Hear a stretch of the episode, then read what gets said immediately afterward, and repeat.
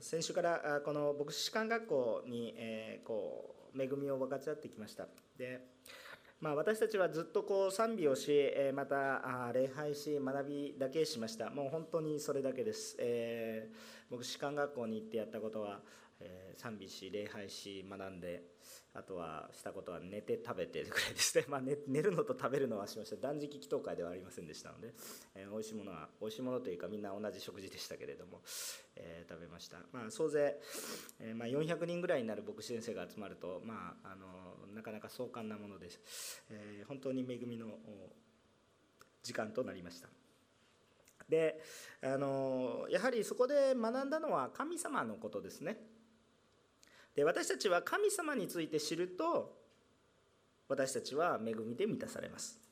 あの教会に来て神様以外のことを学んでいかれても虚しくなってしまうんですけれども私たちを慰め私たちを導いてくださる神様のことを知るとそれが慰めです。何も何かこう目に見えるようなプレゼントをもらってもそれも嬉しいですけれどもそれよりも神様がいらっしゃる。その神様が私たちを愛してくださる、えー、そのことを感じることができる。知ることができる。これが私たちの慰めであり力であり励ましとなります。私たちもずっとこの神様を賛美しずっと学び続けたんですね、えー、皆さんも本当に素晴らしい方だとはと思います。私の長い説教いつも我慢して聞いておられるんですけれども、えー、私も久しぶりに何も言わず我慢してこうずっと聞いてたんですね。結構体力を使いますね。もう朝起きてからあ夜もう10時過ぎるまでずっと話を聞いてるんですよ、えー、時々こっくりはしましたけれども、えしかしですね、え霊的に本当に喜びます。それはつまらないことでは全然ないんです。本当に神様のことを知るっていうことは私たちに力を与え私たちに元気を与えていきます。もちろん肉体的にはずっと聞いてると疲れるんですけれどもしかしそれを超えてもっと頑張ろうという思いがなるんですね。えもうこんなずっと缶詰は嫌だとかで3日3晩ずっと缶詰でしたからね、まあ、快適なホテルではありましたけれども3日3晩ずっと缶詰だったにもかかわらず霊的にはすごく充実した時間となりました。それは私たちが神様を見ることができたからなんです。今日も御言葉を通して私たちは神様のことを知りたいと思います。それが慰めになり力になるからです。今日の御言葉はパウロとバルナバが初めて宣教旅行に行った時の起こったことを通して私たちが神様がどのような方であるのかということを皆様に分かち合っていきます。バルナバとパウロパウロとバルナバを通して初めてこう語られた神様がどのような方なのか御言葉の真理の意味が分かった人たちには喜びがあふれたんですが一方で、えそうでなかった人たちは妬みに駆られていきました。このような出来事を黙想しながら私たちが主だけをちゃんと見上げることができるということはなんと幸いなことなのかということを分かち合っていきたいと思っています。えー、今日も3つのポイントでお話をしたいと思います。第1番目のこと神の言葉を聞いても反対する者がいる。神の言葉を聞いても反対する者がいる。神様が豊かに働いて神様の言葉を聞いたらみんな喜ぶんじゃなく神様を信じるんじゃないかと思ったら神の言葉を聞いても神の奇跡を体験しようとも反対する者はいる。ということなんですね。40本日のこの御言葉44節から46節御言葉をお読みしたいと思います。このように書いてございます。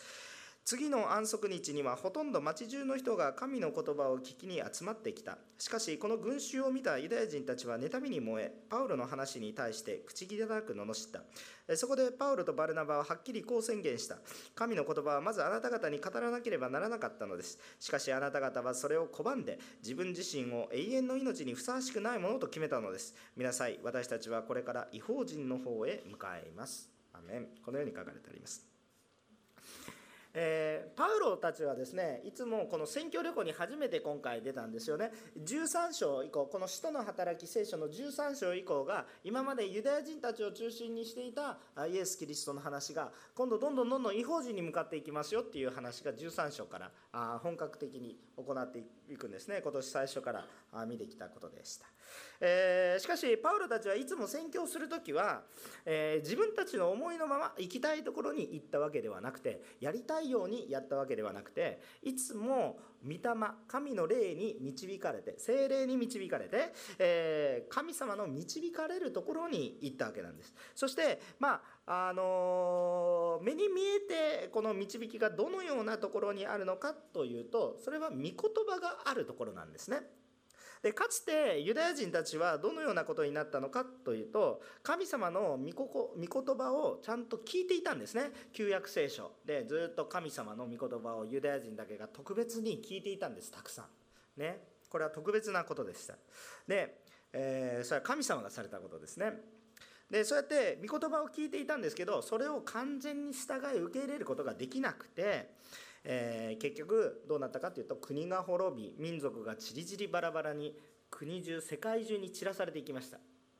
ね、もう国がなくなってしまったんです。自分たち集まっていることも許されなくなったんです。バラバラに、えー、こう、まあ、飛ばされるというか引き、えー、ずられていくというかあそのようなあ連れ去られていくというかそのような悲しい出来事が起こったわけです。でこのこと自体はえー、全然良くないことなんです。神様に従った話でもないし、えー、簡単に言うと偶像礼拝をしたこと悪い罪を犯したことなんです。でこのことが決して良いことではないということは覚えておきたいと思います。しかし神様はこのような悪い状況をも逆転されて良いようにします。えー、少なくともどのようにされたかっていうと御言葉を聞いた人たちを全世界に散らばしたんですね逆に言うと。まあもともとはねもっと別な計画でもよかったはずなのに本当はもっとねこうちゃんと神様を礼拝してたらむしろあのダビデとかソロモンの最初の時ぐらいにですね、えこう人々がもう世界から集まってくるような感じになったかもしれませんけどちょっとダメだったのでですね国を滅ぼされて逆に神様はですねちょっと苦しい道を通らされますしかし全世界に散らばされました。人々で確かに悪いことだったんですね。でも神様は人の愚かささえも用いて神の技を表してくれるようにしてくださいます。つまり逆転の発想を見ると神の御言葉を持っている人神の御言葉を知っている人が世界中に散らばっているわけなんです。ですからパウロたちもこの神様がされた方法に従っていきます。つまりどういうことかというとその御言葉のあるところにパウロたちが行くんですね。つまり御言葉のあるところっていうのは誰のところに行くんですかってさユダヤ人たちなんですね。ユダヤ人たちは安息日ごとにまあ安息日以外にもずっと読んでたんですけれども御言葉を聞きに街道に集まってきたんです。まあ皆さんが今やってるような感じです。まあ、スタイルは全然違うんですけれどもしかし要はそういうことですね。御言葉を聞きに来てまた読みに来て語り合いに来たわけですね。神を見上げるために。そのように安息日ごとに集まっていった。だからだけれども彼らはその語られてる御言葉の本当の意味真なる意味については分からずなんか模索しているようなこういう形なんですね。でそこでパウロたちはその御言葉を聞きに集まっているんだから御言葉の真理を知っているのでその御言葉の真理を語りにその街道に行ったんです。だからまず宣教だとは言ってもまず御言葉の後をたどったんです。パウロたちは自分で切り開いていったわけじゃなくて神様が切り開かれた後の道をたどっていったんです。先に行かれているのは主ですね。ですからそのようにしながら御言葉を分かち合っていきました。少なくともそこには旧約聖書の御言葉を聞いた人がいて中身はよく分かってないけど聞いたことはあると言って親しんでる人がいるわけです。そこでイエス・キリストの救いのことが実はこの御言葉の本当の意味なんだよ。イエス・キリストの十字架と復活によって私たちの罪があがなわれること。これを福音と言いますけれども良い知らせ。この福音を知らせることをモットーにしそしてそれを伝えたわけですね。そうすると人々が感銘を受けたんです。何か聖書の話が今まではなんだかわからない。完成図のないジグゾーパズルを埋めていくような作業が完成図がポンと見せられてなんだこれはこういう意味だったのかポロポロポロポロ溶けていくような感激と感動を受けたんです。あかつて旧約聖書のあの話はこの意味だったのか。私が苦しんだ神様を求めていた意味はこの意味だったのか。実感として迫ってきて人々は感動を受けたわけです。だからこの人々は街道に集まっていたユダヤ人たちですよ。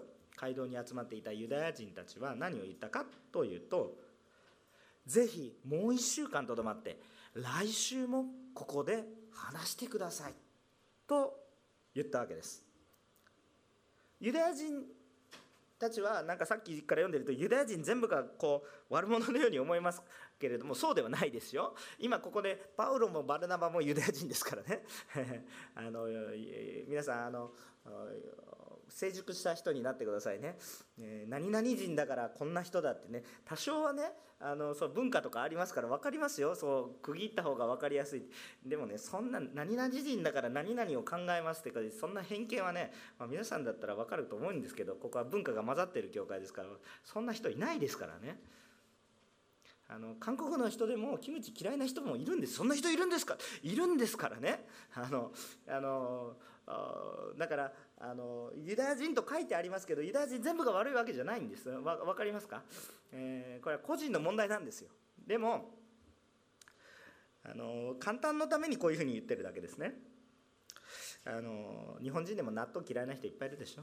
あの韓国人の人だけの話したからちょっとすごい心がちょっとざわついたので私日本の話もしますけど、まあ、そのようなものですね、えー、そういうことなんです。ででユダヤ人たちが本当に集まってきました。でその次の週に集まったんですけどここの御言葉に書いてあるように次の安息日はほとんど町中の人が神の言葉を集まりこう聞きに集まってきたって言ってるわけなんです。ほとんど町中の人がですよ。ちょっととんでもとんでもないことですね。あの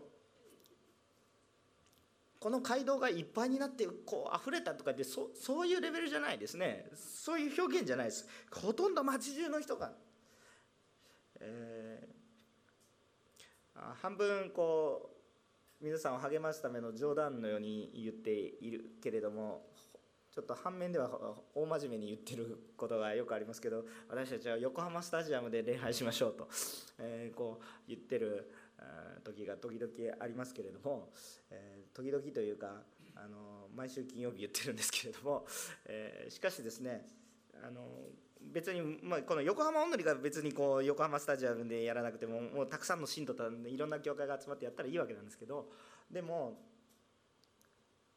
もしこのような精霊様の働きがあって本当に感動して街中の人がもう一人一人がパウロたちが来てくださいなんて宣伝したわけじゃないんですよ。街中の人があれは聞かないといけないあれは聞かないといけないっていうふうに集まってきて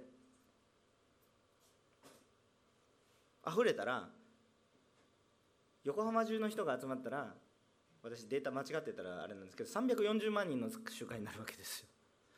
横浜スタジアムは小さいんですよ。小さすぎてお話にならないという話になるんですね、まあ、もちろんあの口頭無形な話を私がしているように思いますけれども聖書の事実としてそのようになったという町中の人が集まったと認識できる人のが集まったんです。絶対に入らないですよ。だってここは違法人の町なんですから。ユダヤ人の回収街道どんなに大きかったとしたとしても限られてるし違法人も集まっちゃったんですから。外国人がいっぱい集まって。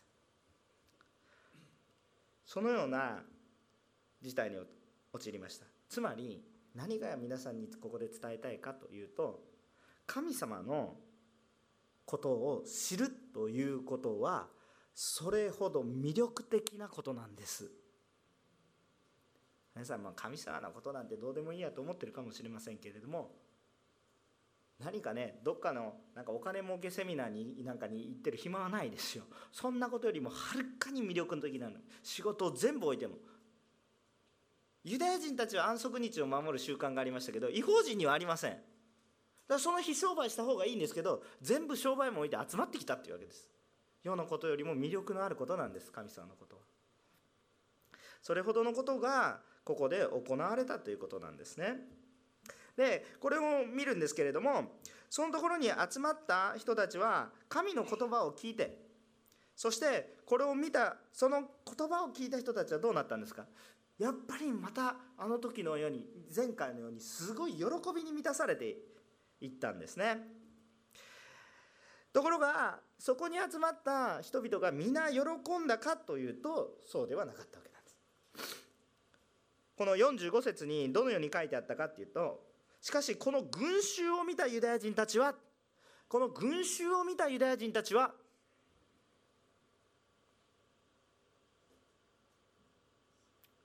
妬みに燃えたと書いてあ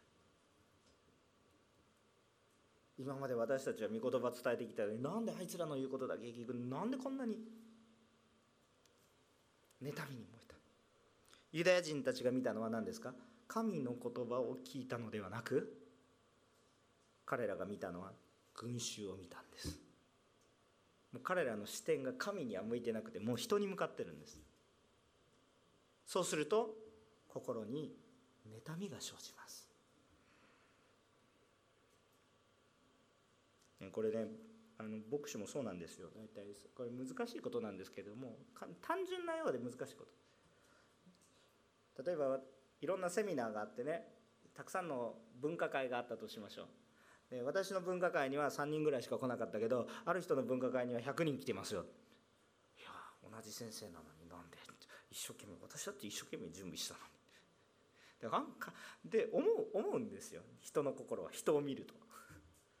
それは牧師であっても同じですよ。そんなもう変わらないですよっていうかまあ私は皆さんよりもね人生経験は少ないかもしれませんから。ねあのまあそんなもんですよ。もう人を見るとそんなもんです。大きな教会の先生は偉大で小さな教会の先生はこんなんで。そんなことはないんです。同じ真理を語っているとそこに力を受け慰めを受けていくんですね。だからそんなこと3人であろうが1人であろうが聖書に書いてある一人のためにやるんですよって。ある時誰も来なくても神様誰も来ない礼拝やったことありますか？誰も来ない礼拝やったことありますか？皆さん一生懸命御言葉を準備してやるんですよ。やったことありますか？って言って牧師は何回もあります。ちなみに。でもやるんですよ。溢れてくる恵みがあります。神様と神様を見上げていくんですね。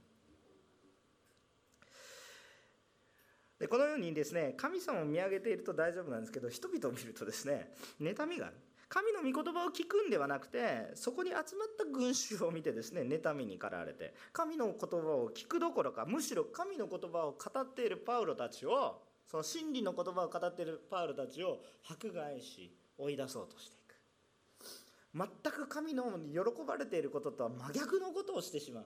今まで私たちはちゃんと神様のことを知っていましたよと言いながらも何も分かっていない全く逆のことをしてしまう。神様を見るところ人ばっかり見てしまう。人にはそのような弱さがあるということですね。パウルたちは本当はその迫害している人たちがまずあなたたちが先に聞いたはずなのに何をしてるのと。あなたたちが特別に選ばれてあなたたちが選ばれたのは自分たちだけが良かれと思って救われてるために自分たちだけのために与えられたんじゃなくて神は初めから違法人のために皆さんを最初のモデルとしてそしてそのモデルが素晴らしいから他の人たちがそうああなりたいというふうになってそして全ての人が救われるために先に呼んだのに先に特別な祝福を与えたのに何をしてるんですかあなたたちは自分で受けた神様の素晴らしい恵みプレゼントを自分自身で永遠の命にふさわしくないものとして決めたんです。それはあなたたちが自分でやったことです。神が救おうとしたかった。神が悪いのではなくて何をしてるんですか。こんなにずっとプレゼントを与えてきておられたのにあなたはどうして自らそれを拒むのか。逆にパウロが非難した。まあ、このユダヤ人の話を聞いてると、まあ、あのユダヤ人ってこの御言葉を拒んだユダヤ人たちの話を聞いてると信仰生活が長くなってるとこの初めてイエス様を知ってわーって思ってるよりもなんか信仰生活が長くなっていくと私も妬んでるユダヤ人のような感覚になってきてやばい私もなんか妬んでないかなとそういうふうな思いにさせられてしまうことが多くあります。まあ正直な話ですね。だからいつも傲慢にならないで御言葉を聞かないとダメ。御言葉を聞かないとダメ。なんか分かった気になってはダメ。御言葉はどこまで聞いたって全部理解できないから。この話は所詮こんな話でしょ。オチが分かってる話。ね、このパウロのこの話を聞いても何回もこのメッセージ聞いたことありますよ。分かった気になってぐーぐー寝てるんじゃなくて今日神様がなぜ私にこの御言葉をくれるのかということに対して心を開き目を開き神の御言葉をよく聞いてください。そうしないと私たちはユダヤ人たちのように御言葉を聞いて知っていてもむしろその中途半端な知識が神の御言葉を妨げる方向に働いてしまうかもしれません。御言葉を聞いていてもその内容を受け入れようとしなければせっかく御言葉を聞いたのにもかかわらず救いの恵みが受け取られなくなってしまいます。これらのことは昔からそう。ユダヤ人の歴史。ね。たとえ海が分かれようとも天から食べ物が降ってこようとも砂漠に水が湧こうとも信じない者は信じない。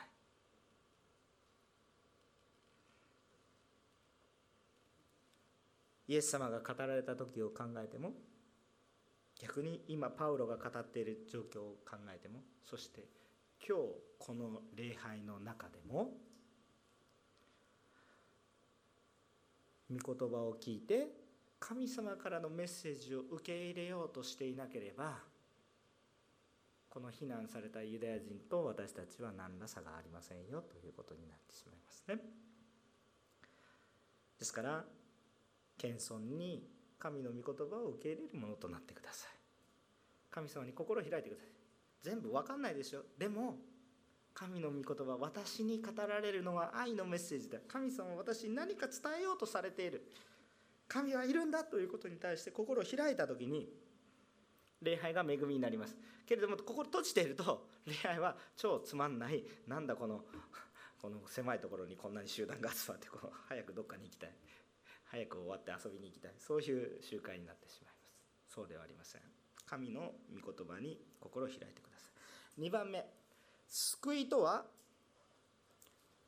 主がされることです。1番目は御言葉を聞いても反対する者がいますよ。2番目はでも救いは神がされることです。主がされることです。47節と48節を意味します。3はい。なぜなら主は私たちにこう命じておられているからです。私はあなたを立てて違法人の光とした。あなたが地の果てまでも救いをもたらすためである。違法人たちはそれを聞いて喜び主の言葉を賛美した。そして永遠の命に定められていた人たちは皆信仰に入った。アーメン。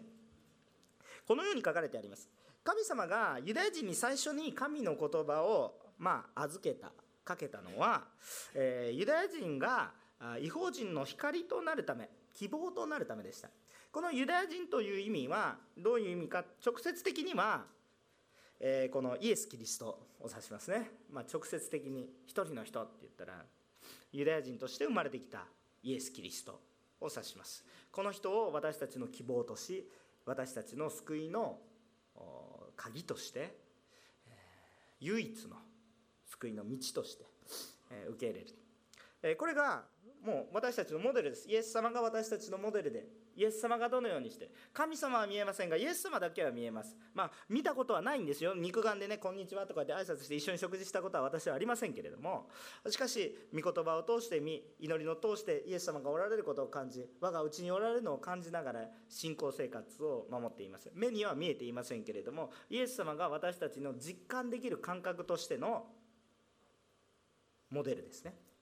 ですからイエス様を通して私たちだから最初にユダヤ人をモデルにするんだっていう話が分かると思います。それを見るんです。イエス様から学ぶんですね。でそれはそれで良いのですが一方でユダヤ人全体に語られた御言葉でもあるわけです、えー、もちろん直接的に一番頂点に立って本当に言いたかったことはやっぱり聖書の全てはイエス様に行くのでイエス様なんですけれども同様にユダヤ人全体に書かれた御言葉でもあったようなんです。でもしかしユダヤ人全体に語られたんですけれどもあの、まあこれに対してこの恵みのメッセージを受け止めきれなかったユダヤ人と民族としてユダヤ人がいるわけなんですね。その神様の御言葉を受け入れられなかった。この鍵括弧の47節に書いてある言葉は、まあ、あのもし聖書を開けて持ってる人だったら開けてもいいんです。内容ほと一緒なので、えまあ多少言葉の表現は変わってるかもしれませんが内容はほぼ一緒なんですがイザヤ書の49章の6節というところの引用ですね。参考までに。で持ってる人は開けてくださってもいいと思います。メッセージ中はこのまま過ぎていきますけれども。でユダヤ人はこの恵みの御言葉を頂いてたはずなんです、えー、このなんちゃっての言葉を言っていたわけじゃなくて神様は昔からずっと本物の言葉を神の言葉をずっと語り続けてきたんです。これは嘘でも何でもないんです。ただその時ユダヤ人たちが、まあ、当時の人たち昔の人たちがまだイエス様のことをいきなり言われたってわからないので幼稚園児に高等数学いきなり教えたってわからないので算数よりも以前に1個と2個があるからこれいくつになる3個とかそういうふうなやり方で初めからゆっくり教えてください。時間がかかったということです。しかし嘘は教えてないんです。本当の真実を。そのその時代その時代のレベルに合わせて一番分かるように丁寧に丁寧に神様が準備してきてくださったわけです。でそのことははっきりと恵みの言葉だったはずなんです。しかしユダヤ人たちはその御言葉の本当のメッセージを受け取るようなことができませんでした。本来神様のご計画はユダヤ人だけを救うという考えではないわけです。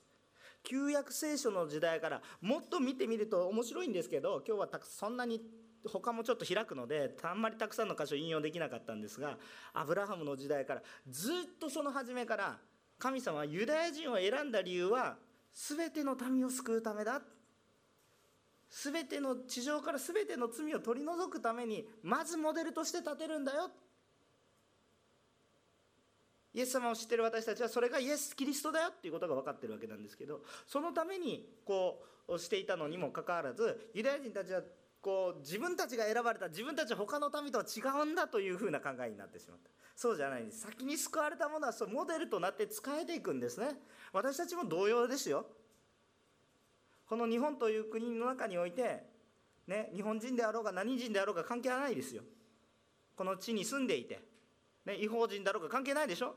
パウロは違法人のところに行ったわけですから。日本人だろうが日本人じゃなかろうが関係なくてですね。先にこのイエス様を知らない多くの人が知らない国によってわずかな人数ですけれどもイエス様を信じている私たちがなぜ先にやったのか自分たちだけが救われるためです。他の人たちはまあ悪い人たちですねとか言ってえっへんとか言ってお腹いっぱいになって自慢するために先に救ったのではないでしょ。う共に泣き死と共に働き迫害を受けてもこの救いがどれほど大きな恵みであったのかを述べ伝えていくそのモデルでしょう皆さんが。当然一番のモデルはイエス様なんですよ。でもそのモデルは誰ですか？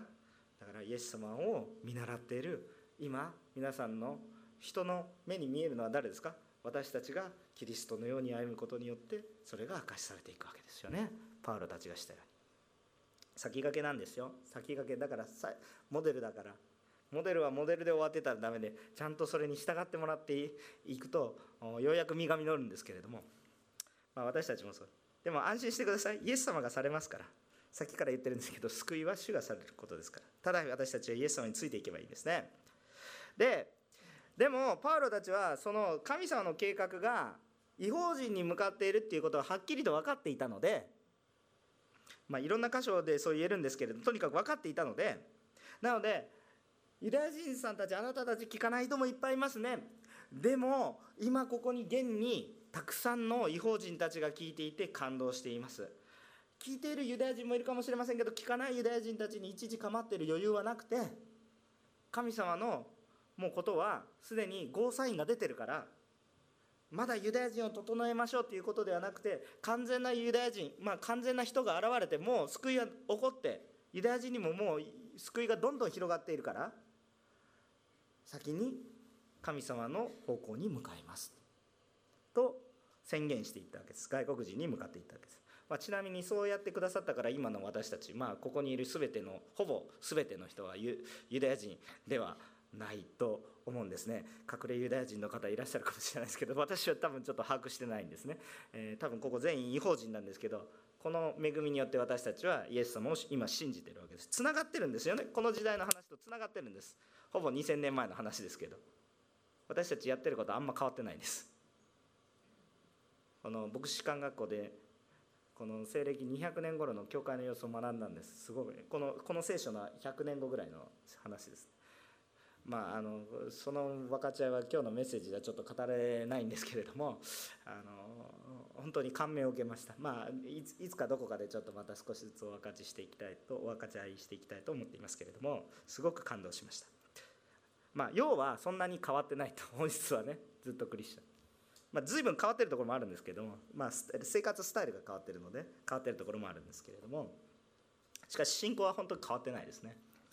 ででその中で私たちがあ、まあ、恵みに受けていったわけなんです。で救いの計画に自分たちが入っていることを知った今度は違法人たちはどうなったかっていうとこの違法人たちは御言葉を聞いてどう書いてありますか？違法人たちはそれを聞いて喜び主の言葉を賛美した。アメン。主の御言葉を賛美した。聞いて受け入れた人は喜びがあふれるんです。聞いて受け入れた人は喜びがあふれるんです。聞いて受け入れた人は喜びがあふれるんです。主の御言葉を賛美せずにはいられなくなります。もうねもう踊っちゃいたくなるんです。嬉しくなるんです。でこの人たちはイエスを信じ永遠の命を受けていくわけですがここで少し神学的に難しい言葉が出てきます。これは何か神学って神の言葉ですね。神の学問ですね。神さんのことを知ろうとする学問の中で、え、難しい言葉が出てきます。それは40え、この8節の、ま、後半部分に出てくるんですけれども永遠の命に定められていた人たちはという表現が出てきます。永遠の命に定められていた人たちはさあ今からこれからの時間少しだけちょっとややこしい話をします、えー、それは私たちが今日聖書の学びを始める前に、私たち神様のことを知れたらいいなというふうに言ってるわけです。だから神様のことをちょっとでも知ると私たちは喜びがあふれます。そこに神の愛があふれ私たちのことをどれぐらい見ておられるのかっていうのを感じざるを得ないから神様のことをちょっとでも知れると喜びであふれるということなんですが一つ前提として覚えておきたいのは何か。私は神様のことを全て知ることはできないということ。でもその一部でももう本当に十分。私を救うことをその一部でも十分なんです。その信仰は衣の裾にでも触れたら癒されると思った。女のように。ちょっとでも私を救うのには十分なんです。だから神神はこうだと言い切ることは難しいです。わかりますか？神はあまりにも偉大で私たちが見えてる部分はあまりにも一部分に過ぎないんだ。という前提があります。そしてきっとね天に召された人もいるんですけれども天国に行くと初めて理解できます。今まで疑問に思っていたような神様なんでだろうなと思っていたさまざまな聖書に対する疑問やさまざまな人生の現実に対する悩みも天の御国に行った時クリアに全部わかります。しかしそれは天の御国でイエス様と共に神と共に歩む時に初めて理解できることであってまだこの世の中においてえー、罪ある肉体がまだあってもう少し、えー、頑張りなさいと言われてる間は全部は知ることができない。しかしイエス様を信じ救われるには十分なことが聖書に書かれてあるので聖書から離れず神様はどういう方なのか全部わからないんです。疑問が残ります。もしそんな単純明快で簡単だったんだったらもう進学校なんて必要ないです。今でも論争が続いている内容を皆さんにお話ししたいと思います。けれども皆さんに一つだけ言いたいのは神様を見上げ聖書から外れないようにしてください。そうしないと皆さん先ほど言っていたユダヤ人みたいになっていきます。なんか現実ばっかり見て聖書から関係のないパウロたち出ていけ。そういう話になっていきます。だんだんずれていって最終的な聖書から違うことを言ってしまう。そのような愚かなことになってしまいます。だからその学問の世界に入っていくんじゃなくて神を見上げること御言葉を聞くことを忘れないでください。その上で話を進めたいと思います。この定められていた人たちつまり神様は救う人を定めておられたとしか読むことができません。神は救う人をあらかじめ定めておられる。ところが一方で教会では何を言っているか聖書のままなんですけれども悔い改めなさい。イエスを信じなさい。そうすれば救われますと言っているわけです。他に何かする必要はありません。何か付け加える必要はないイエス様を信じなさい。そうすれば救われますと言ってる。わけです。しかし一方でこの箇所では神様はもう救う人を定めておられます。と言ってるわけ。じゃあ神様がじゃあ一体全体全部されるんであったら今私が一生懸命苦しみながら知るこうイエス様の信仰生活を苦しみながら進めていく必要どこにあるんですか？もう神様救うんでしょ？もう好き勝手暮らしていいじゃないですか。どこに悔い改めが必要あるんですか？イエス様を信じていったら皆さん分かるでしょ？長年クリスチャンをやってるちゃんと真面目に長年クリスチャンをやって御言葉の通り生きようとしたら皆さんこの世の中生きにくいでしょ？会社を経営されてる人はまだましかもしれませんけれどもサラリーマンの方御言葉の通りまっすぐに生きようとしたら世の中とぶつかるでしょ？ぶつかったことのない人はちょっとだけ悔い改めていただいて あの無理して悔い改めなくていいんですけれども、御言葉に従うとねこれや何かやろうとすることが先行したらダメなんです。恵みからスタートしないと全部うまくいかないので。恵まれたらどうぞ悔い改めて霊的な戦いにどうぞ行ってください。でもイエス様を信じたら全て順風満帆になるどころか苦しみが多いことだってありますよね。まさに聖書通りなんですけれども。じゃあなんでそれでも信じるの？それをもう超えた恵みがそこにあるからです。でじゃあでもここに書いてあった定められた人じゃあ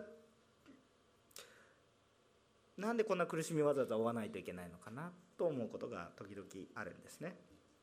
ある人たちはその考えがあまりにも強くてこれは異端的な考えで悪い考えで聖書には何とも書いてない別のことを言い始めていってしまった人なんです神様が全部されるんだからもう伝道する必要もないですよ。悔い改める必要もないですよ。なんていう間違った教えをする人たちが出てきてしまいます。聖書のどこに伝道する必要もないと書いてあるんですか？聖書のどこに悔い改めなくていいと書いてあるんですか？全く訳のわからない考え方になりますけれども聖書をちゃんと聞いてないんですよね。でも一部分だけ見て自分勝手に解釈して。さっき言ったユダヤ人何をこう比較できるんでしょうかっていう話ですよね。じゃパウロたちは何のために伝道してるんですか？もうそもそも訳のわからない話に陥ってしまう。でも確かに神様が全部されるんだったらなんで苦労して伝道する必要があるの？神様が全部されるじゃないですか。わざわざ苦労してね悪口言われてまで神様は素晴らしいって言わなくても神様勝手に救ってくださるでしょあとよろしくってやってたらいいじゃないですか。どうして私たちは悔い改めてイエス様を信じ私たちも救われ信仰を持たないといけないのかなんていうことをね疑問に思う人が出てくるんです。でこのような疑問っていうのは進学校の中では本当にいつも議論されている内容です。だから安心してください。皆さんが思ったことは別におかしな疑問ではないわけです。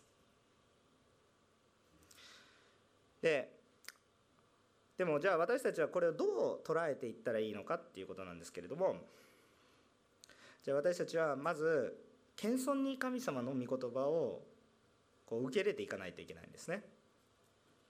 天の御国に行けばもう一回行きますけどこれクリアに分かると思います。今はどんだけ考えてもちょっと分かりにくいんです。でも全ては分からないけどとにかく御言葉から学ぶという姿勢。神から外れない。御言葉から外れる。理解ができなくても主についていく。その思いをまず最初に持っていきたいと思います。ですから聖書のいくつか3箇所を開きますこれから。聖書のいくつかの場所からまあ、全部は開かないんですよ。もう進学校の授業になりますから。それ全部開かないんですけれども3箇所開きます。まず出エジプト記33章の19節を開きます。出エジプト記33章の19節。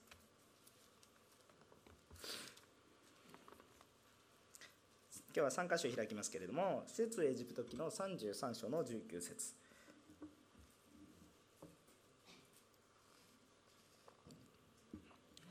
はい読みます。3はい。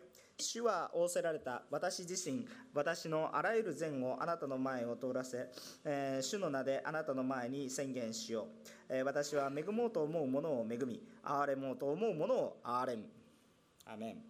何を言いたいかって言ったらモーセが主のところに来た時に、え、神様自身がモーセに言ったんです、え私は恵もうと思うものを恵み憐れもうと思うものを憐れむと言ったんです。つまり救いたいと思うものを救いますよと言ったんです。救いの主権は神にあります。何か私たちがやったからあなた救い主ですと私を救えっていうふうに主張することはできないんです。救いの主権は神様の方にあるんです。神様が救える方なんです。主導権は神様にあるんです。私たちの方にはないんです。それを覚えておいてください。今ね日本の生活に慣れ親しんでやってるとねお客様は神様だって間違った教えがあるでしょ。まさしく偶像の異端的な教えですよ皆さん。お客様神様じゃないですよ。ただの人です。もちろんお客さんは大切にしないといけないですけど神様ねそれは私たちは父母を大切にするのと一緒です。父母は大切にするけど神様じゃないです。分かりますよね。亡くなった方も同じですよ。尊敬し敬意を払います。しかし神様ではありません。だからそういう間違った教えをするとどこかに歪みが湧いてくるでしょ。主導権は神様にあります。でも私たちの生活の中には私たち自分が偉いんだみたいなね。そういう生活をしてるんです。そこからはきっと傷が生まれてきます。それは神様の求められている姿ではないからです。私たちの主権は私にではなく神にあります。神様が愛し神様が憐れみ神様が恵み神様が救われるんです。この救われるかどうかは神様が決めることです。牧師をしているとすごく感じます。先生祈ってください。牧師のところに祈りの課題がたくさん湧いていきます。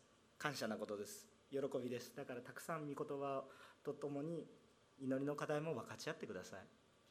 それは私たちは教会というのは共に祈るために存在してるからです。それは本当に信仰生活の王道を行くようなものです。だから祈りの課題は分かち合ってください。でもいつも思うこと。それを聞いても私にできることは何もない。悲しみに暮れてる人に悲しいねって共にいることはできるし共に祈ることはできるけれどもこの人の悲しみを拭うことはできない。病の中にある人をもう医者もさじを投げたような病の中にある人を一緒に苦しみは共にする。一部だけね。全部できない。全部を背負ったら自分もダメになってしまう。とってもできない。どうすることもできない。自分の子供がとっても苦しんで病とか進路とか変わってあげたいように思うけど変わったらもっと悪くなるから。することができない。だからこそ祈るんです。だから神様。神様が愛され神様が癒し。神様が導き神様が。牧師をしているとねこんな若くてもたくさんの人の人生を垣間見ることができます。もうその人の心が伝わってくるとね人間ですからね苦しいですよ、まあ、適当に聞き流して大丈夫ですよとか言ってるんだったら楽ですけどこう真面目に聞くのでね苦しいですね。でもそれを一人で背負い込むと特に私多分ノイローゼになってると思います。たくさんの人の苦しみを聞いてますから。でもその時に祈って神様に委ねます。あ神様が愛してくださるでしょう。だから分かんないから分かるように教えてください。お願いですから。私にはできないけど主が。そうすると時々神様が働いてくださってね。もしくは苦しみの中でも神様が働いておられるっていうことがね分かってきて慰めを受けることが多いです。もちろん不思議なことが起こることもあります。でも覚えておいてください。救うか救わないかは神様のものですよ。しかし一方でローマ人への手紙10章の10節を開けます。ローマ人への手紙10章の10節にはこう書いてあります。他の箇所でもいっぱいあるんですけどね。短いからここを選びました。さあ読みます。3はい。人は心に信じて義と認められ口で告白して救われるのです。覚えやすいですね。もうすぐ人は心に信じて義と認められ口で告白して救われるのです。アーメン。あこれがイエス様を信じること救われるため罪許されるため私たちが義とされること神のことされること許されることこれの唯一の条件がイエスを信じることです。これが唯一の条件です他にはありません。この一つのことを語るだけでもう一つメッセージができてしまいますがこのイエス様を信じてくださいって言ってるわけです。私のメッセージも基本ずっとイエス様を信じてください。言いたいことはそれだけです。しかしそれを言ってるわけですよ。でもこのことを考えるとうん人が受け入れないと信仰告白が必要だと。神様が全部されるって言ってるのにもかかわらず人の信仰告白が必要だと。信じることが必要だと言ってる、うん、神様が全部されるって書いてあるけど人がすることも書いてあるね。うんどっちなんだ？もちろんですね。これ旧約聖書と比べて何かこうなんか心にも思ってないのにもいろいろ良いことをしたそういう善行を重ねたことがあいいんだということではないんですよね。もっと本質的な信じるだけで本当に救われる。まさにでも信じるだけで救われるって神様が全てされてるっていうことなんですけどね。でもそれでも信じないといけないじゃないですか。この世の中の「えー、イエスなんか信じてるの?」みたいな。そういうさまざまなこのプレッシャーの中で戦っていき信仰を守っていかなければいけない戦いがあるじゃないですか。何もしないわけじゃないじゃないですか。イエス様を信じきっていく。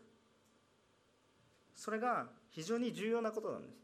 何か一見矛盾しているようにも感じます。だから神学論争になるんです。天国に行ったら分かることです。でもいいですか？私はこの2つとも否定しません。どっちも合します。これも正しいこれも正しい。最後にこれを包括するような御言葉があります。でこれが答えだと言ってこんなそんな簡単に答えが出てたら進学校必要ないので あのもう少し深い話なんですがしかし私が恵まれた言葉を一つご紹介します。第一ヨハネの手紙第一ヨハネの手紙4章の10節です。第一ヨハネの手紙の4章の10節にこう書いてあります。第一ヨハネの4章の10節にこのように書いてございます。時間がないのでお読みさせていただきます。私たちが神を愛したのではなく神が私たちを愛し私のたちの罪のためになだめの供え物として御子を使わされました。ここに愛があるのですとこう書かれてあります。私たちが愛したんじゃなくて神様が先に愛してくれたからそれによって愛が分かってそして私たちが神の愛に気づいた。私がしたことじゃなくて全部神様が指導されたことなんだ。ということに気づいてほしいということなんです。でも最低限その神様がされたことを心から受け入れるということが必要なんですけど実感していくっていうことが必要。でも何回も言いますけどやはり神様の愛が先にあった。確かにイエス様を信じることで私たちは救われるわけなんです。これに疑いも何もありません。しかしそれはどうして皆さん今ここで礼拝をしてるんですか？それは神様の愛を感じたからじゃないですか？何も感じてないのに来てる人いますか？もしくは本当の神様の愛というものがあるなら見てみたいと思って探してるからここに来てるんじゃないですか？そうじゃなければ家でこんな休みの日なんですからね。家でゲームしてた方が楽しいかもしれませんしどっかカフェでねあた美味しい食事をしてた方がいいじゃないですか。この横浜いっぱいいいカフェがあります。でも皆さんこんな狭いところに集まってですね一生懸命神様を礼拝してるんです。それは何かそれは最初に神様の愛に触れされたから神を知りたいともっと知りたい。この思いが私たちを掴んでいる。神様は私たちを資格がないのに神の愛を資格がない受ける資格がないのに資格をあるものとしてくださったんです。私たち時々神様こんなに祈ってるのにどうしてあなたは答えてくれないんですか？もうしょっちゅう私もぶつかる疑問です。神様もっと働いてください。でもねよくよく祈っていくと気づかされること。君が気づいてないだけだよと言うんですあなたが寝ている時も主は働かれ。こんなに祈って苦しい思い分かりますか？分かります。2000年前もっと苦しい思いをしました。それをどうぞよく分かりますよ。でも私たちは自分の我が強くてねこんなに祈ってるとかいつも自分中心。神様がこんなに働いておられるのに。見ることができなくて気づくことができなくて葛藤の中にあって。でもちゃんと御言葉が書いてある。私が生まれる前から資格がないものとした。そのような問題がある。私を生まれる前から問題を起こすと思っていても御言葉を語らずにはいられない。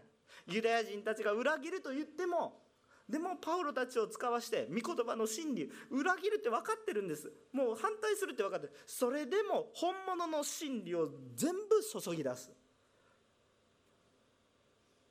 太陽が昇る。悪者にも良いものにも太陽は昇り悪者にも良いものにも雨を注ぎ悪者にも良いものにも食料を与え今日生かす。私たちの限られたこんな小さな愛じゃなくて神様の愛がどれほど大きいか偉大かそれにちょっとでも目を向けてほしいんです。なぜ神様あの人を裁かないんですか？なぜ私の祈りを聞かないんですか？あなたは救い主でしょう。そうだから救っているのが分かりますか？と言っているわけです。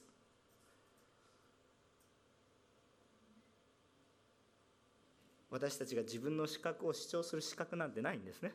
もともとないものだから。一方的に愛を注いで先に愛を注いでくれたから私たちがそのように変えられた。謙遜さを持って主を見て見上げてほしいと思います。救いは主がされること。3番目簡単にお話しします。3番目主の救いの主権に預かる者は喜びと精霊に満たされる。えー、最後の箇所短くお読みしたいと思います、えー、今日の本文ですけれども使徒の働きの、えー、13章の49節から52節、えー、すぐ、え読みたいと思います思います。読みます、えー、こうして主の御言葉はこの地方全体に広がったところがユダヤ人たちは神を敬う貴婦人たちや町の有力者たちを先導してパウロとバルナバを迫害させ2人をその地方から追い出した。2人は彼らに対して足の塵を払い落としてイコニオムに行った,、えー、行った、え、弟子たちは喜びと精霊に満たされていた。えー、主の御言葉はその一帯にバッと広がりましてすごい広いエリアです。今の現在のトルコの中南部地中海沿岸の南岸からその内陸部に向かっての地域にたくさん広がりました、えー、御言葉を受け入れられなかった受け入れなかった人々はパウロとバルナバを迫害しました。一方で受け入れた人々は喜びにあふれています。受け入れなかった人たちのために、このパウロはその地域を離れることになりますがその時に足の塵を払います。これはかつてイエス様がマタイの福音書の10章で語られたように10章の14節ですけれどもそこで語られたように御言葉を受け入れないなら足の塵を払ってしまいなさいというふうな言葉を語りながら弟子たちに人たちに宣教しなさいという話をかつて十字架にかかる前にされていました。それを踏襲したものですけれどもどういう意味か私とあなたとは関係がない。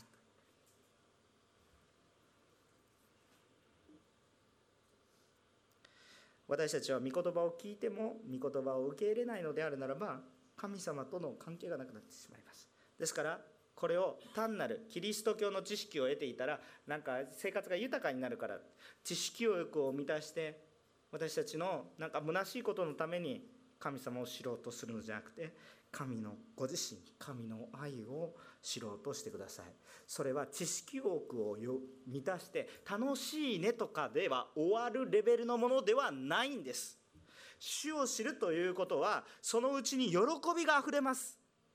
それはどのようなレベルの喜びかって言ったら問題が解決されたから喜ぶというレベルの問題の喜びではなくて問題があっても迫害があっても喜んでるんです。もうなんかエネルギーの源が与えられたみたいな感じです。もうそのように変えられていきます。今日教会でも苦しみの中の人生を歩んでいる人もたくさんいるんですけれどもこの希望キリストの希望神の愛この喜びに生きる皆さんになってください。これは心からのお願い聖書をよく見て神様をよく見てその愛に触れられ分かんなかったら求め続けてください。必ず開かれます。聖書にそう書いてあるからです。信じます。それに触れた人はなんか今の人生の問題を乗り越えていく力が与えられるんです。問題が解決するよりもはるかに次元の深い喜びです。問題がすでにもう問題ではなくなるというぐらいの喜びです。むしろ問題のある人のために問題が自分を持っていてもその人のために使える。たとえ私は貧乏でも分かち合う。たとえ私は病であろうとも主のために働ける。すごい力になるんですね。主の御言葉を通して主の愛を知り受け入れ主と共に喜ぶ人生となることを祈ります。状況がどうあれ主だけを見上げることのできる人はなんと幸いでしょう。皆さんはも主の平安と喜びが今日も豊かにあることを切に信じイエスの皆で皆様を祝福いたします。お祈りをいたします。